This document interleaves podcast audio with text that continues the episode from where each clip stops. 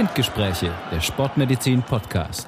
Mit freundlicher Unterstützung der AOK, die Gesundheitskasse Ulm-Biberach. Hallo, liebe Hörerinnen und Hörer. Heute widmen wir uns einer ganz speziellen Folge. Wir danken zunächst mal im Vorfeld Lara für die Anregung und beschäftigen uns heute mit der Atmung. Wir, das ist in dem Fall Dr. Johannes Kirsten und meine Wenigkeit Dr. Achim Jerk. Ja, Johannes, vielleicht beginnen wir mal direkt. Warum ist eine Atmung überhaupt wichtig für uns und wie funktioniert Atmung? Genau, vielleicht äh, klar, Atmung, denkt jeder daran, an das, was die Lunge tut und äh, was wir unbewusst einfach den ganzen Tag 24 Stunden ähm, tun, um Sauerstoff äh, in unseren Körper zu bekommen. Aber äh, Atmung hat natürlich viele Komponenten. Was verstehst denn du unter Atmung, Achim? Ich verstehe unter Atmung zunächst mal die aktive Aufnahme von Sauerstoff und damit die Befriedigung eines Grundbedürfnisses des Körpers. Und zwar mit Sauerstoff meine ich jetzt die Aufnahme auch nicht nur der Luft in die Lungen, sondern auch gleichzeitig des Sauerstoffs, der in der Luft ja enthalten ist, in die Blutlaufbahn, wo uns ja eigentlich zugutekommt.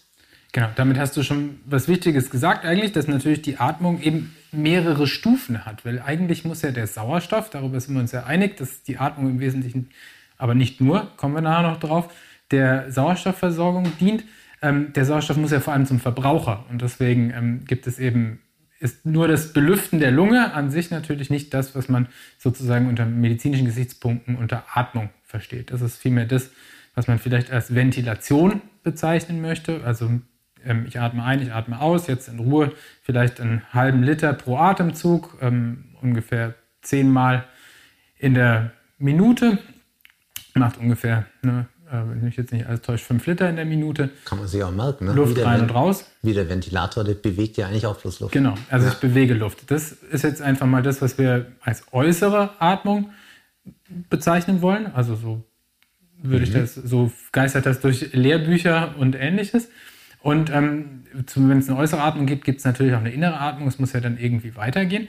Also stellen wir uns jetzt diese äußere Atmung, das was die Lunge leistet, mal als das erste Zahnrad in einer Kette von vielen Zahnrädern vor. Und das zweite Zahnrad ist dann, wie du schon gesagt hast, ne, der Transport des Sauerstoffs, nämlich aus der Lunge, also aus den Alveolen, den kleinen Lungenbläschen, weiter zum Verbraucher.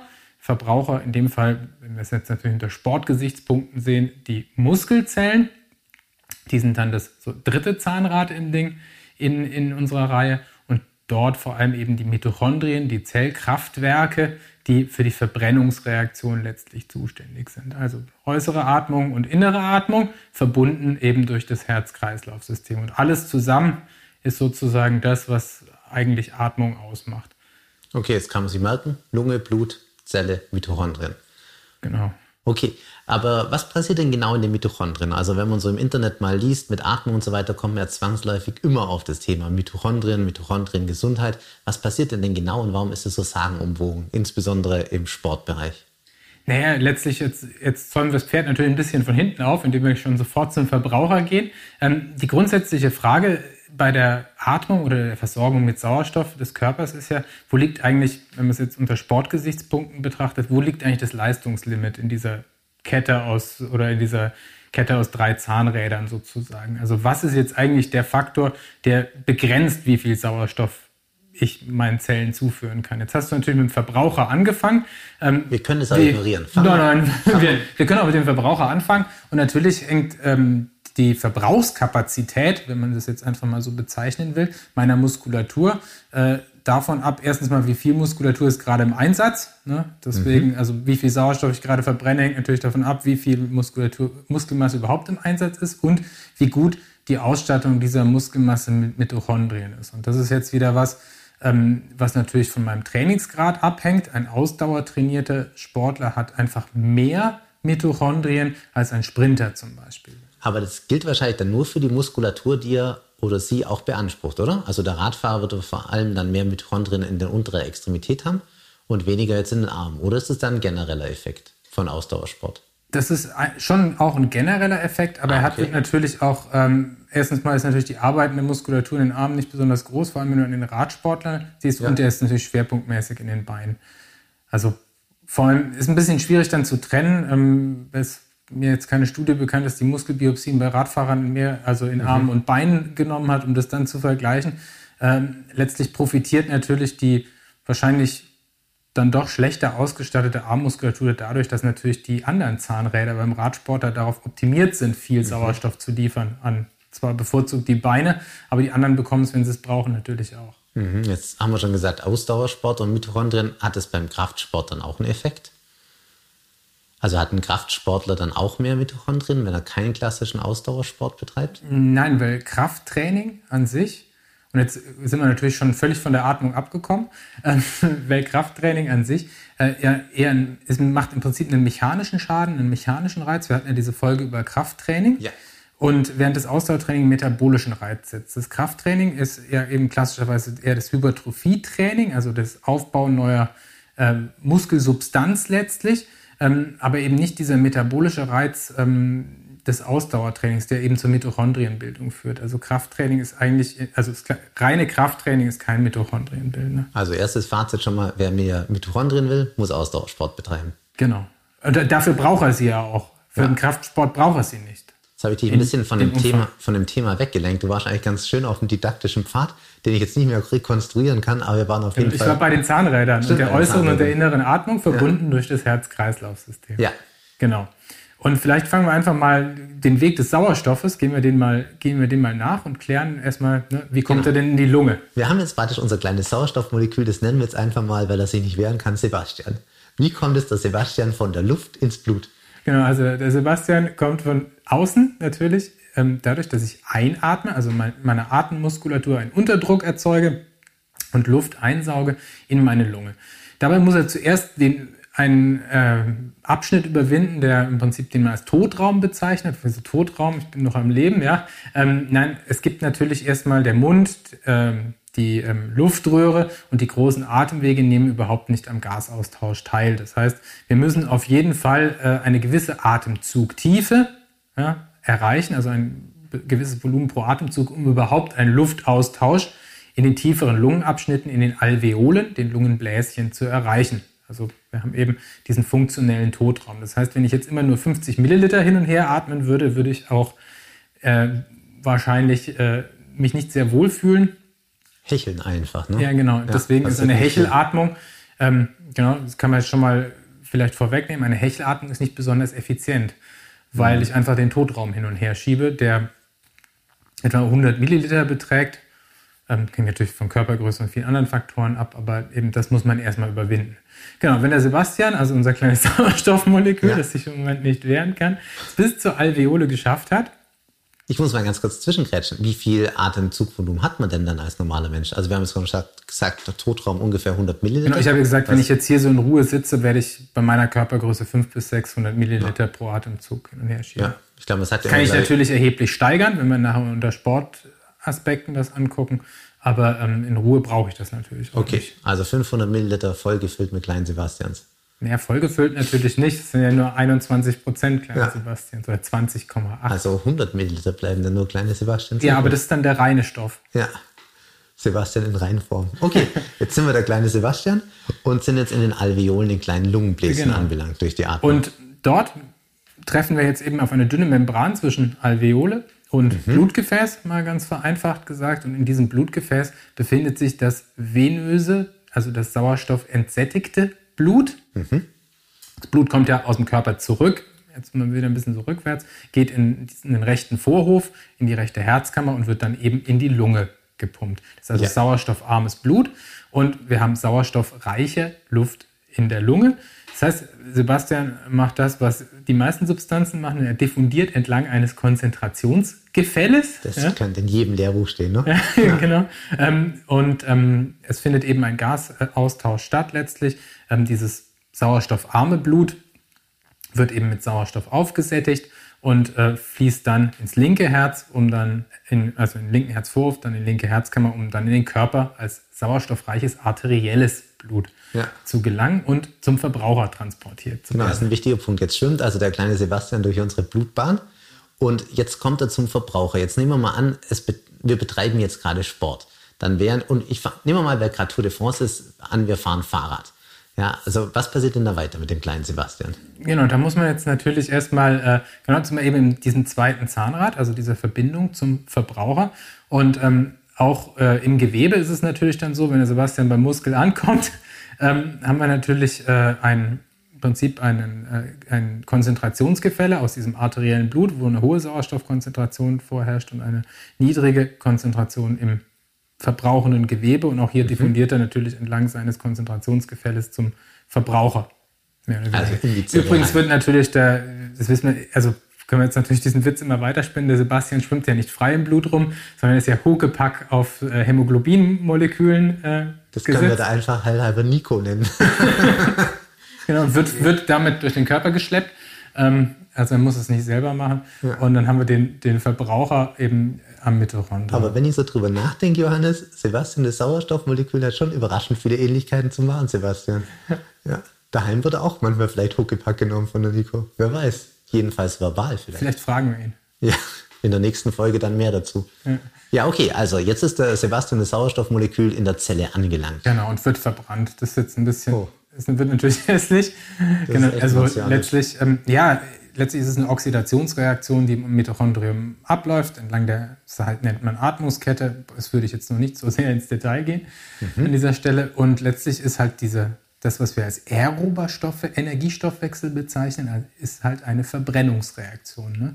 Sauerstoff geht rein, Kohlendioxid kommt raus. Für jeden Sebastian kommt ein Kohlendioxidmolekül, halt, äh, verbrannten Sebastian kommt ein Kohlendioxidmolekül raus. Aber worauf ich jetzt eigentlich noch mal raus wollte, wenn wir jetzt eben sagen, wir machen, ähm, wir fahren Fahrrad, dann hast mhm. du ja eben, strengen wir uns jetzt gerade an, das heißt, wir atmen eigentlich jetzt mit der Lunge weißt ja selber, wenn du Fahrrad fährst, dann wird es mehr als ein halber Liter. Ne? Dann hast du vielleicht eben ein, wenn es jetzt nicht zu, zu stressig ist, bisher hast du vielleicht ein Atemminutenvolumen, also wie viel Liter Luft pro Minute rein und rausgehen, mhm. von vielleicht 50, mal vereinfacht Liter in der Minute.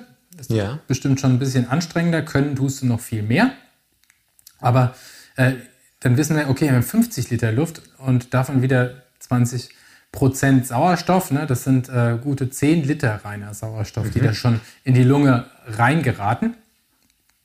Und ähm, dann äh, und die sozusagen dem Blut zum Weitertransport angeboten werden. Wenn ich dir jetzt allerdings bei dieser Intensität ähm, wissen wir ja selber, da kommt dann diese Spiroergometrie, also diese Untersuchungsmethode ins Spiel, ähm, wo wir dann ja eben messen können, wie viel Sauerstoff tatsächlich verbraucht wird. Und von diesen eben 10 Liter reinen Sauerstoff, ja, die maximale Sauerstoffaufnahme, die du überhaupt leisten kannst. Achim wird wahrscheinlich irgendwo zwischen 3 und 3,5 Litern liegen. Das haben wir noch nie gemessen. Ja. Ähm, aber unterstelle ich dir jetzt einfach mal, also das ist das, was du bei maximaler Ausbelastung überhaupt verbrennen kannst. Und schon bei niedrigintensivem Radfahren oder mittelintensivem Radfahren hast du schon 10 Liter Angebot in deiner Lunge.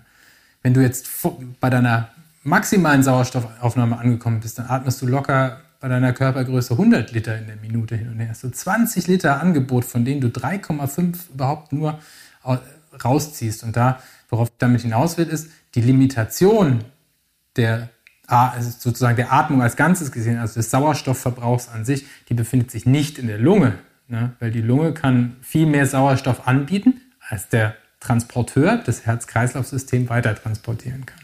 So, jetzt ist die Frage, wo ist denn dann die Limitation? Genau, meistens beim Transporteur, muss man ja sagen, weil eben, wovon hängt jetzt ab, wie viel ich transportieren kann, also Sauerstoff aus Lunge zu Mitochondrium. Und ähm, die, hängt natürlich davon ab, erstens, wie viel Liter pro Minute Blut kann ich durch meine Lunge schieben. Das Herz kann das mhm. ja steigern, indem es seine Schlagfrequenz und auch sein Schlagvolumen steigert. Ähm, und äh, davon, wie viel Sauerstoff mein Blut pro Milliliter pro Liter transportieren kann. Ne? Das, äh, wie viel Sauerstoff, die Sauerstofftransportkapazität hängt vom Hämoglobingehalt ab. Ne? Kennt jeder, ne? Epodoping, genau, Blutdoping. das ist das, wo ja. eben Epodoping oder Blutdoping letztlich angesetzt hat. Und ähm, ja, das Herzzeitvolumen zu steigern, das hängt natürlich im Wesentlichen von deinem Trainingsgrad ab, bisschen von deinem Talent natürlich auch weil ähm, nicht jeder sozusagen die Begabung hat, wenn man so will, ähm, wirklich hohe äh, Herzminutenvolumen beziehungsweise auch hohe maximale Sauerstoffaufnahmen zu erreichen. Und im nächsten Schritt hängt es natürlich davon ab, wie viele Mitochondrien hängen überhaupt hinten dran und äh, wie viel kann überhaupt verbrannt werden. Aber mit Talent meinst du jetzt auch ein Stück weit Genetik dann? Genau, ist ein Stück weit. Also die maximale Sauerstoffnahme, um jetzt wieder ein bisschen von diesem reinen ähm, Sebastian-Transport ja. abzuschweifen, die ist ähm, zu einem hohen Prozentsatz genetisch. Also Was hoch heißt, heißt 50 Prozent etwa. Okay. Also es gibt einfach Menschen, die haben jetzt ohne dass sie viel trainieren, deutlich höhere Sauerstoffaufnahmen als andere. Ähm, und die andere Komponente, die auch genetisch vererbt wird, zu einem ähnlich hohen Prozentsatz, also auch so um die 50 Prozent, ist die Trainierbarkeit. Und das ist eigentlich die Kombination aus beidem, also aus einer hohen natürlichen maximalen Sauerstoffaufnahme plus einer hohen Trainierbarkeit derselben, also dass man auf Training eben gut anspricht. Ähm, das macht dann den absoluten Spitzensportler natürlich ein Stück weit aus. Und natürlich, dass er dann auch trainiert. Mhm. Ist ja klar. Aber jetzt, um den absoluten Spitzenbereich vorzustoßen, brauchst du ja, egal in welchem Sport, du brauchst das Talent für den Sport. Ja, also deine genetische Ausstattung muss halt passen und du musst mit dem richtigen Sport anfangen. Ja. Ne? Weil wahrscheinlich immer noch der beste Radsportler, den es jemals geben könnte, der ist wahrscheinlich äh, nicht im Radsport aktiv, macht gar nichts und raucht äh, 20 Zigaretten am Tag. Hätte aber die Begabung gehabt, aber das weißt du ja nie. Das heißt, jeder unserer Hörerinnen und Hörer kann jetzt praktisch sagen, er könnte theoretisch oder sie könnte theoretisch der beste Radsportler der Welt sein. Na gut, das ist natürlich, du musst natürlich auch früh anfangen und die Anzahl der Trainingsjahre spielt eine Rolle und so weiter. Aber eben, es ist halt einfach, was ich damit immer sagen will, nicht jeder kann alles sein, sozusagen. Also es ist leider schon so, Sport ist da ein bisschen unfair.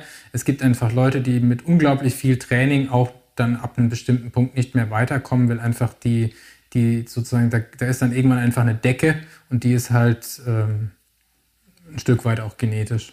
Jetzt hast du schon das Thema Training angerissen. Gibt es denn jetzt Möglichkeiten, wie ich meine maximale Sauerstoffaufnahme oder die Mitochondriendichte ganz konkret steigern kann? Was kann man dann für einfache, einfach ist ja nie, aber was kann man da für Rezepte an die Hand geben? Na gut, das, genau, das schweift jetzt natürlich wieder so ein bisschen ab. Ähm, klar, maximale Sauerstoffaufnahme ist trainierbar durch Ausdauertraining, ähm, durch äh, Intervalltraining, also intervallbasiertes Training. Da ist in den letzten Jahren dieses hochintensive Intervalltraining eben sehr in Mode gekommen. Ja. Ähm, macht für die allermeisten, ähm, sag ich mal, äh, Amateursportler auch im ambitionierteren Bereich absolut Sinn.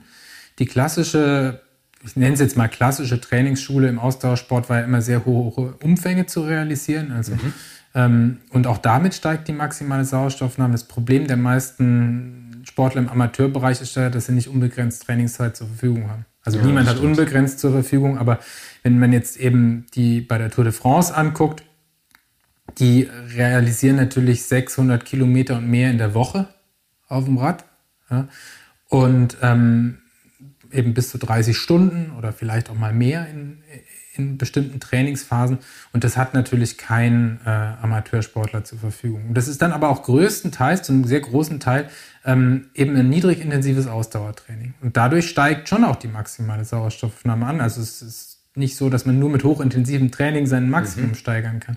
Bloß man braucht halt irgendwann, um es weiter zu steigern, unglaublich hohe Umfänge. Und das ist halt das, wo dann Intervalltraining eben auch oder halt dieses hochintensive Intervalltraining eben ins Spiel kommt und halt ähm, einem da zumindest für den Amateurbereich so ein bisschen eine Abkürzung liefert. Ne? Das, so dass ja. diese Kombination, das, was man als polarisiertes Training bezeichnet, ne? dass man, äh, wenn man das googelt, dann kommen meistens solche Kurven raus, wo man eben 80 Prozent Grundlagen, niedrigintensives Grundlagentraining macht und eben 20 Prozent hochintensive Trainingseinheiten und diesen Mittelbereich ausspart. Das ist ja die Idee dahinter, dass man damit zeitsparend eben das Beste aus beiden Welten haben kann. Ähm, damit wird man immer noch nicht Tour de France-Fahrer mit dann vielleicht zwölf Stunden in der Woche. Weil der entscheidende Unterschied bei denen aus meiner Sicht und persönliche Meinung ist halt, ähm, die können halt auch noch eine unglaublich hohe Leistung nach 250 Kilometern abrufen. Und mhm. um das zu können, führt halt auch an diesen hohen Umfängen dann kein Weg daran vorbei, weil natürlich da ganz andere Ermüdungsfaktoren als jetzt nur der Motor nochmal eine Rolle spielen. Ja. Also deswegen wird jetzt nicht jeder, mit polarisiertem Training kann man jetzt nicht den Shortcut zum Tour de France-Sieg machen. Das An der Stelle können wir vielleicht auch auf eine Folge verweisen, die wir in dem Zusammenhang schon mal mit Sebastian, diesmal nicht dem Sauerstoffmolekül, sondern dem Original gemacht haben. Kann man ja vielleicht auch nochmal an der Stelle reinhören, wenn man mehr zu Intervalltraining wissen will. Aber jetzt nochmal zurück zur Atmung, Johannes. Haben wir da jetzt noch einen Punkt, den wir unbedingt erwähnen müssen? Genau, also letztlich gibt es da noch ganz viele Punkte, weil bis jetzt haben wir nur ähm, den los. Sauerstoff reingebracht und, Ja. und das Kohlendioxid nicht raus, das ja dadurch entsteht. Stimmt, was passiert? Atmung ist ja keine Einbahnstraße und damit wieder ein Euro in die Plattitüdenkasse. Ja. Ähm, und zwar, ähm, letztlich haben wir jetzt ja gesagt, okay, die Atmung dient der Aufnahme von Sauerstoff. Sie dient allerdings natürlich auch dem Abatmen des aus der Verbrennung entstehenden CO2s. Ne? Weil am Verbraucher wird zwar Sauerstoff an die Mitochondrien äh, abgegeben sozusagen, aber dafür kommt natürlich auch Kohlendioxid raus. Das wird dann eben zum rechten Herzen transportiert, durch die Lunge gepumpt und dann haben wir eben dieses sauerstoffarme, aber kohlendioxidreiche Blut und das Kohlendioxid diffundiert eben entlang eines Konzentrationsgefälles eben aus dem Blut in die Lunge und wir atmen es dann aus.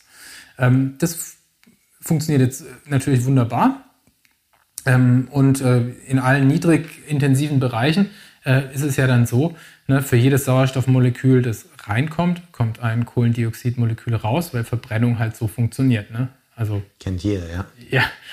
Ähm, und das Interessante jetzt aber ist, ähm, letztlich, dass wenn man jetzt Spiroergometrie zum Beispiel macht, dann funktioniert das ja in der Regel so, dass man den Probanden, den Sportler, den Patienten einer steigenden Belastung aussetzt, bis er nimmer kann. Ja, vielleicht ganz konkret, die sitzen dann auf dem Fahrrad, ne? Genau, die sitzen dann auf dem Fahrrad, auf dem Laufband, auf dem, kann man ja, man kann es auf jedem, jeder Ergometrieform ja. machen.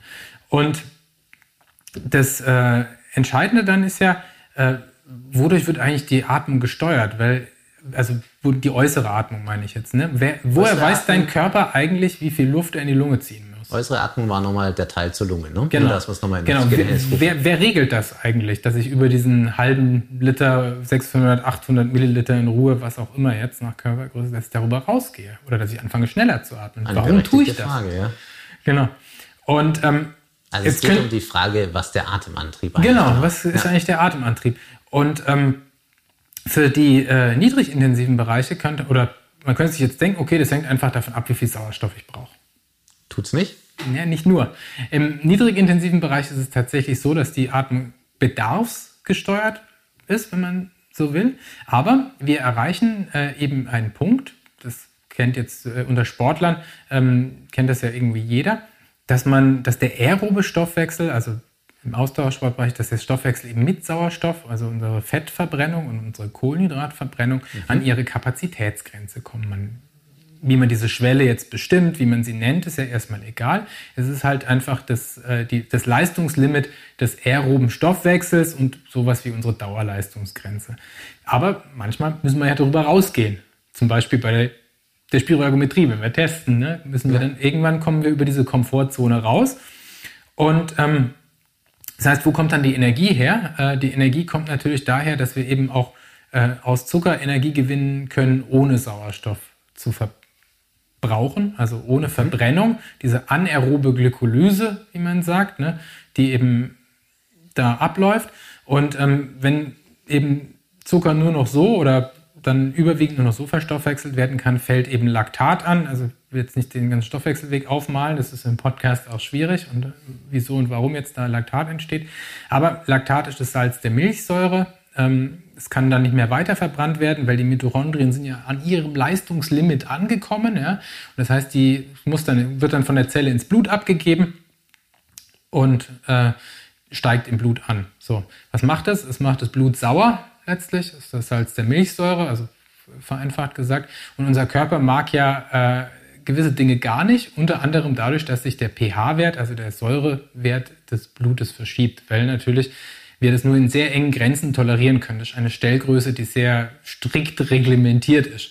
Weil alle unsere Stoffwechselwege und viele unserer Enzyme eben davon abhängen, dass der pH einen bestimmten, sehr engen Bereich hat.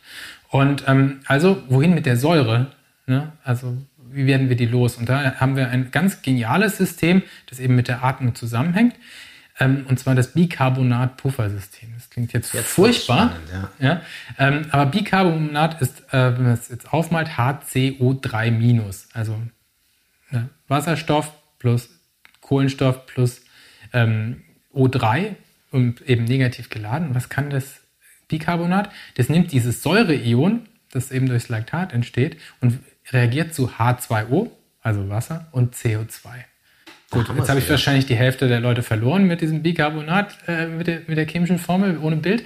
Aber genau, da entsteht dann plötzlich CO2, das nicht aus der Verbrennungsreaktion kommt. Also, ja, das, und das ist eben was, was ich in dieser Spiroergometrie dann eben auch messen kann. Also dann plötzlich, äh, ich weiß ja, wie viel Sauerstoff reingeht, ja, mhm. das messe ich, und äh, plötzlich kommt da mehr CO2 raus, als Sauerstoff reingeht. Und dann weiß ich ja, oh, da ist wohl ähm, zunehmend ein, eine Energiegewinnung aus dem anaeroben Stoffwechsel. Also die, die Komponente wird immer größer. Und ähm, das Interessante ist, dass irgendwann ähm, auch unser Atemantrieb umgeschaltet wird. Und zwar wird dann die, also äußere Atmung, muss man jetzt mal präzisieren, ja. ja. Ähm, irgendwann hängt diese Belüftung der Lunge sozusagen nicht mehr davon ab, wie viel Sauerstoff muss rein, sondern dass das CO2 rauskommt. Weil dieses plötzlich zusätzlich anfallende CO2 aus der Säurepufferung, das muss raus. Und ähm, dieser Punkt wird als Respiratory Compensation Point oder ventilatorische Schwelle 2 oder wie auch immer bezeichnet und ist gekennzeichnet dadurch, dass der Atemantrieb eben von zunehmend durch diesen Säurespiegel gesteuert wird. Und den kann man hören. Also wenn man jemanden in einer steigenden Belastung aussetzt, dann hat er sehr lange eine sehr regelmäßige Atmung und plötzlich macht es Klick und er fängt an richtig zu hyperventilieren. Und das ist eigentlich dann dieser Punkt, wo, die, wo der, der erreicht ist. Und dann weiß man auch schon akustisch, das geht nicht mehr lang. Und so, mhm. genau so kann man es mit seinen Freunden beim Bergauffahren äh, mit dem Fahrrad eigentlich auch machen. Ne? Immer schön so ein bisschen immer mehr drücken, immer mehr drücken, bis man merkt, der schnauft jetzt neben einem noch stärker und dann richtig drauf drücken, weil dann kann er nicht mehr folgen. Okay, aber das heißt letztlich, wir haben eine Art Übersäuerung durch das Laktat. Das genau. zerfällt dann oder wird verstoffwechselt, es wird CO2 im Blut freigesetzt und das ist der Trigger für unsere Lunge, mehr zu atmen und das CO2 wieder Genau, ab einem bestimmten Punkt ist das der Trigger. Also dann ja. ist die, man sagt, die äh, Atmung ist Azidose gesteuert. Dann. Ja, Azidose in dem Fall ist Säure, Säure ne? genau. und das ist diese Übersäuerung. Genau, okay. die Hyperventilation, also die vermehrte Atmung zur Kompensation, also zum Ausgleich der ähm, stoffwechselbedingten Übersäuerung. Hyperventilation haben wahrscheinlich auch die meisten Menschen schon mal gehört. Was ist denn der Unterschied dann zwischen einer sportbedingten Hyperventilation und der, die man jetzt als in Anführungszeichen Krankheitsbild kennt? Genau, der entscheidende Unterschied ist, dass bei der sportbedingten Hyperventilation tatsächlich Säure vorhanden ist, die abgeatmet werden muss, während bei der Hyperventilation, die man sonst so kennt, ja keine stoffwechselbedingte Säure angefallen ist. Das heißt, was mache ich dann? Dann senke ich den Kohlendioxidspiegel in meinem Blut unter den Wert, den er natürlicherweise haben sollte. Und der ist halt auch eine Regulationsgröße. Ne? Unser Blut ähm, enthält in der Regel 40 Millimeter Hg, also Millimeter Quecksilbersäure, also so hoch ist der Partialdruck fürs Kohlendioxid. Und auch das versuchen wir ziemlich konstant zu halten. Wenn ich jetzt künstlich anfange zu hyperventilieren, kann ich den deutlich absenken. Das führt allerdings zum Gegenteil der Azidose, also der Übersäuerung. Es führt zu einer zunehmenden Alkalisierung, also pH steigt an, Säure wäre ja pH fällt ab, mhm. Alkalose ähm, ne, der pH steigt an ja, und auch das mag unser Körper nicht besonders und führt dann eben zu dem, diesen ganzen Phänomenen, die wir aus der Hyperventilation kennen. Das geht ja dann hin bis zur dieser Pfötchenstellung, diesem Verkrampfen der Hände ja. äh, und so weiter. Genau. Ja, spannend. Noch ein kleiner Ausflug in die Medizin. Ja, Johannes, du hast mir jetzt erzählt, im Vorfeld des Podcasts hast du mal ein Buch gelesen, wo du die Theorien stellenweise etwas obskur fandest. Na, eigentlich hat uns diese, unsere Hörerin darauf aufmerksam gemacht, dass sie dieses Buch liest. Und zwar, ähm, genau, also es gibt um das Thema Atmung äh, gibt es ganz, ganz viele eigentlich interessante und lustige Sachen. Ähm, genau. Äh, sie hat uns auf das Buch aufmerksam gemacht. Jetzt muss ich nur, ähm, genau, Erfolgsfaktor Sauerstoff. Ähm, und zwar äh, gibt ich es. erstmal sagen, der Titel ist so falsch nicht. Ne? Genau, das ist so falsch nicht. Aber, ähm, sag mal, die Annahme, die da dahinter steht, das ist diese Methode, die heißt Buteikio-Methode nach so einem russischen Physiologen der 50er Jahre und ist eine Atemreduktionstechnik. Diese, ja, so die Autoren und die Leute, die dahinter stehen, das ist eine relativ große Szene, glaube ich, ähm, die äh, vertreten die Auffassung oder die Grundthese eigentlich, dass der moderne Mensch, so wie er heute da ist, zu viel atmet. Also dass wir eigentlich alle eine chronische Hyperventilation haben. Und dass das zu sehr vielen, äh, sage ich mal, unserer Zivilisationskrankheit führt oder beiträgt oder wie auch immer. Ich möchte es jetzt nicht zu scharf formulieren. Okay. Aber sie führen im Prinzip äh, etwa 150 Erkrankungen als äh, auf, wo das eine Rolle spielt. Also vom Diabetes äh, bis äh, und so weiter. Ursprünglich wurde diese Atemtechnik ähm, mal entwickelt für ähm, für Asthmatiker. Also da hat man sich eigentlich gedacht, dass davon versprochen, dass es da was bringt. Das heißt jetzt Atemreduktionstechnik, also man es sind halt verschiedene Wege ähm, aufgezeigt, mit denen man halt Übungen, mit denen man halt seine Atmung einerseits verringert, also diese chronische Hyperventilation verringern kann, und es wird ein extremer Wert darauf gelegt, dass die Atmung durch die Nase erfolgt. Ne? Wir können ja auch diese äußere Atmung, um jetzt in unserem Duktus zu bleiben, ähm, wir können ja durch den Mund atmen, wir können durch die Nase atmen. Ähm, wir können die Kombination aus beidem machen und in Ruhe atmen wir in der Regel durch die Nase. Was sind jetzt da die Unterschiede zwischen Nasen- und Mundatmung, Achim? Was na, beim Mund haben wir oft das Problem, dass wir halt nicht die Befeuchtung so gut hinkriegen und auch weniger Reinigungseffekt haben durch die Nase. Ne? Genau. Das ist also das Hauptproblem. Deswegen haben ja die Mundatmer auch statistisch etwas mehr Infekte in den kalten Jahreszeiten. Also die Nase eben ist so wie so ein Vorfilter, ne? es geht ja. ein bisschen Dreck raus äh, und ähm, es wird angewärmt und angefeuchtet. Und das haben wir bei der Mundatmung nicht. Und ähm, letztlich eben werden da ganz verschiedene Techniken dann, dann gezeigt, um eben seinen Atemantrieb sozusagen unter Kontrolle zu bringen und äh, davon und eben bevorzugt Nasenatmung zu machen. Also im Buch geht es so weit, dass die äh, einem auch vorschlagen, wenn man jetzt nächtlich Mund atmet, dass man Klebeband über den Mund tut. Ähm, also ich habe es noch nicht ganz gelesen, muss ich jetzt auch zugeben. Aber ähm, Genau, und dieses Atemtraining soll eben bei ganz vielen Krankheiten dann helfen. Ähm, es gibt dazu auch Studien tatsächlich, also es gibt ein, ein Review dazu auch, ähm, äh, weil halt äh, die in, in, Großbritannien mal ein größeres Review im Zusammenhang mit Asthma untersucht hat, ob verschiedenste, sage ich mal, alternativmedizinische Methoden eine Wirkung haben. Und ähm, durch dieses Atemtraining für die schweren Asthmatiker ist tatsächlich eine leichte Symptomverbesserung möglich, mehr aber auch nicht. Also keine Veränderung der Lungenfunktion, keine Verbesserung harter Messwerte etc. Insofern ähm, Evidenz hat es eigentlich keinen. Und die These, die dahinter steht, dass wir alle zu viel atmen, ähm, ist schon ziemlich steil, finde ich. Weil eigentlich unser Körper jetzt sich, sag mal, äh, in den letzten 50 Jahren nicht evolutionsbiologisch derart verändert hat, dass wir äh, diese sehr natürliche Körperfunktionen plötzlich alle nicht mehr beherrschen. Also ich wollte dich gerade schon fragen, woher kommt denn die These, dass wir auf einmal zu viel atmen würden? Wird nicht, ist einfach so. Ja, ich habe eben, wie gesagt, ich habe es noch nicht ganz gelesen, aber, aber letztlich ist halt die Atmung ja über einerseits über den Sauerstoffbedarf und andererseits über das Konstanthalten des Säurespiegels schon echt gut reguliert. Das stimmt, da kann man nicht widersprechen. Also genau. Ähm, inwieweit jetzt das äh, es, es, gibt sicher Leute auch, oder es gibt Leute, die chronisch hyperventilieren, das ist schon richtig, aber die ähm, sind dann eben über, über ihre Stoffwechsel, verschiedene eben Puffersubstanzen letztlich auch in einem normalen pH-Wert. Also man sieht es schon manchmal in Ruhe-Blutgasanalysen, dass Leute halt eher doch niedrige CO2-Spiegel haben und daran halt dann gewöhnt sind. Aber das ist natürlich viel seltener, als, als dass da suggeriert wird. Genau. Und ich wollte eigentlich noch eine, eine zweite Sache äh, bei den wenn wir gerade bei Atemtechniken und Effekten sind, äh, ansprechen. Und zwar hat der eine oder andere vielleicht auch schon mal sich mit Wim Hof Atmung ähm, beschäftigt. Kennst du Wim Hof? Weil du es mir schon erzählt hast. Der Iceman? Mehr kann ich dir dazu nicht sagen. Erzähl.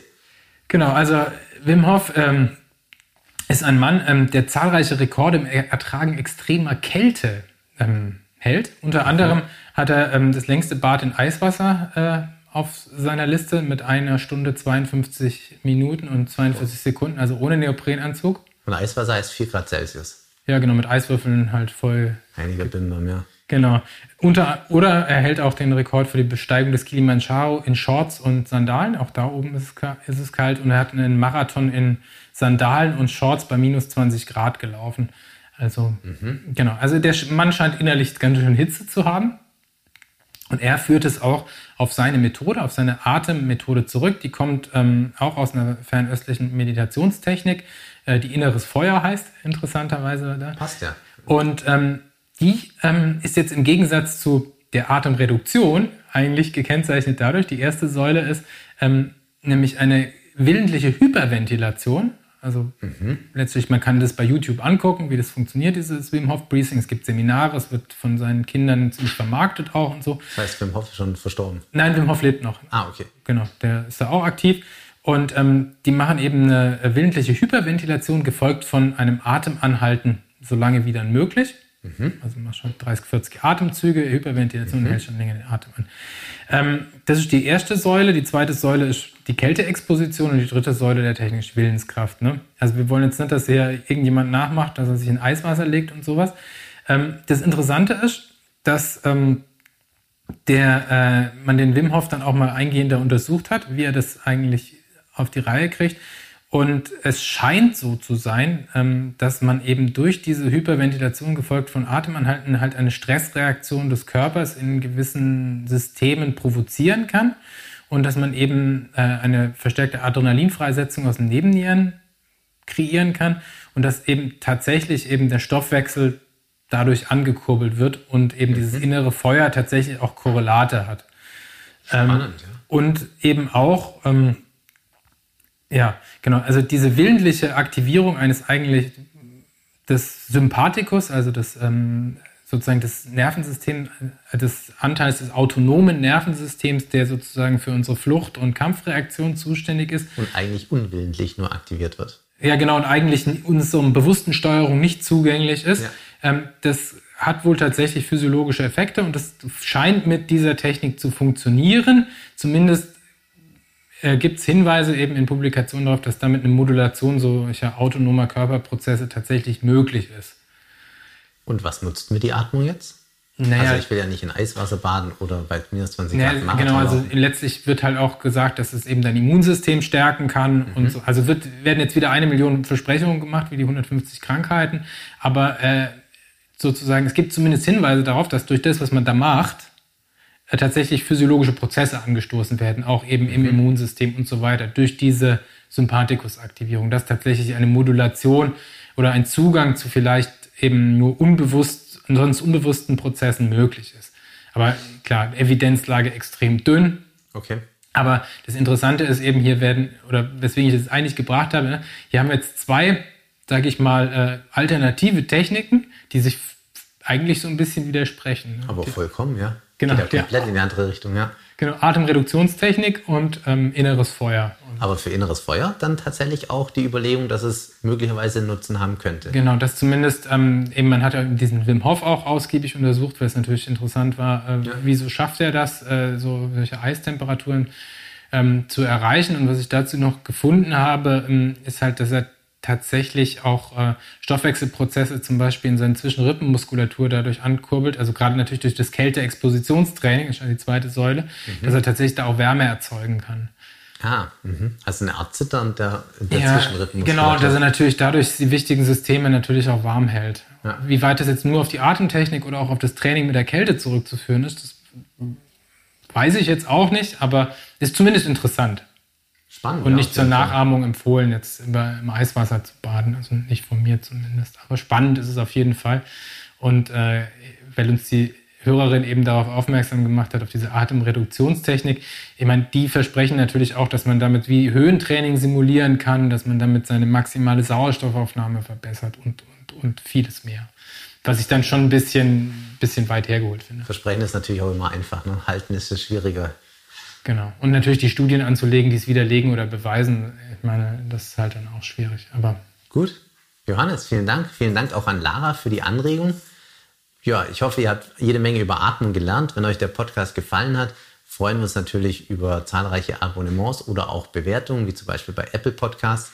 Und auch Zuschriften oder weitere Anregungen sind uns immer willkommen. Einfach eine E-Mail schreiben an podcast.spindgespräche.de. Ansonsten vielen Dank und bis bald. Bis bald. Ciao. Ciao. Sie hörten Spindgespräche, der Sportmedizin Podcast. Mit freundlicher Unterstützung der AOK, die Gesundheitskasse Ulm-Biberach.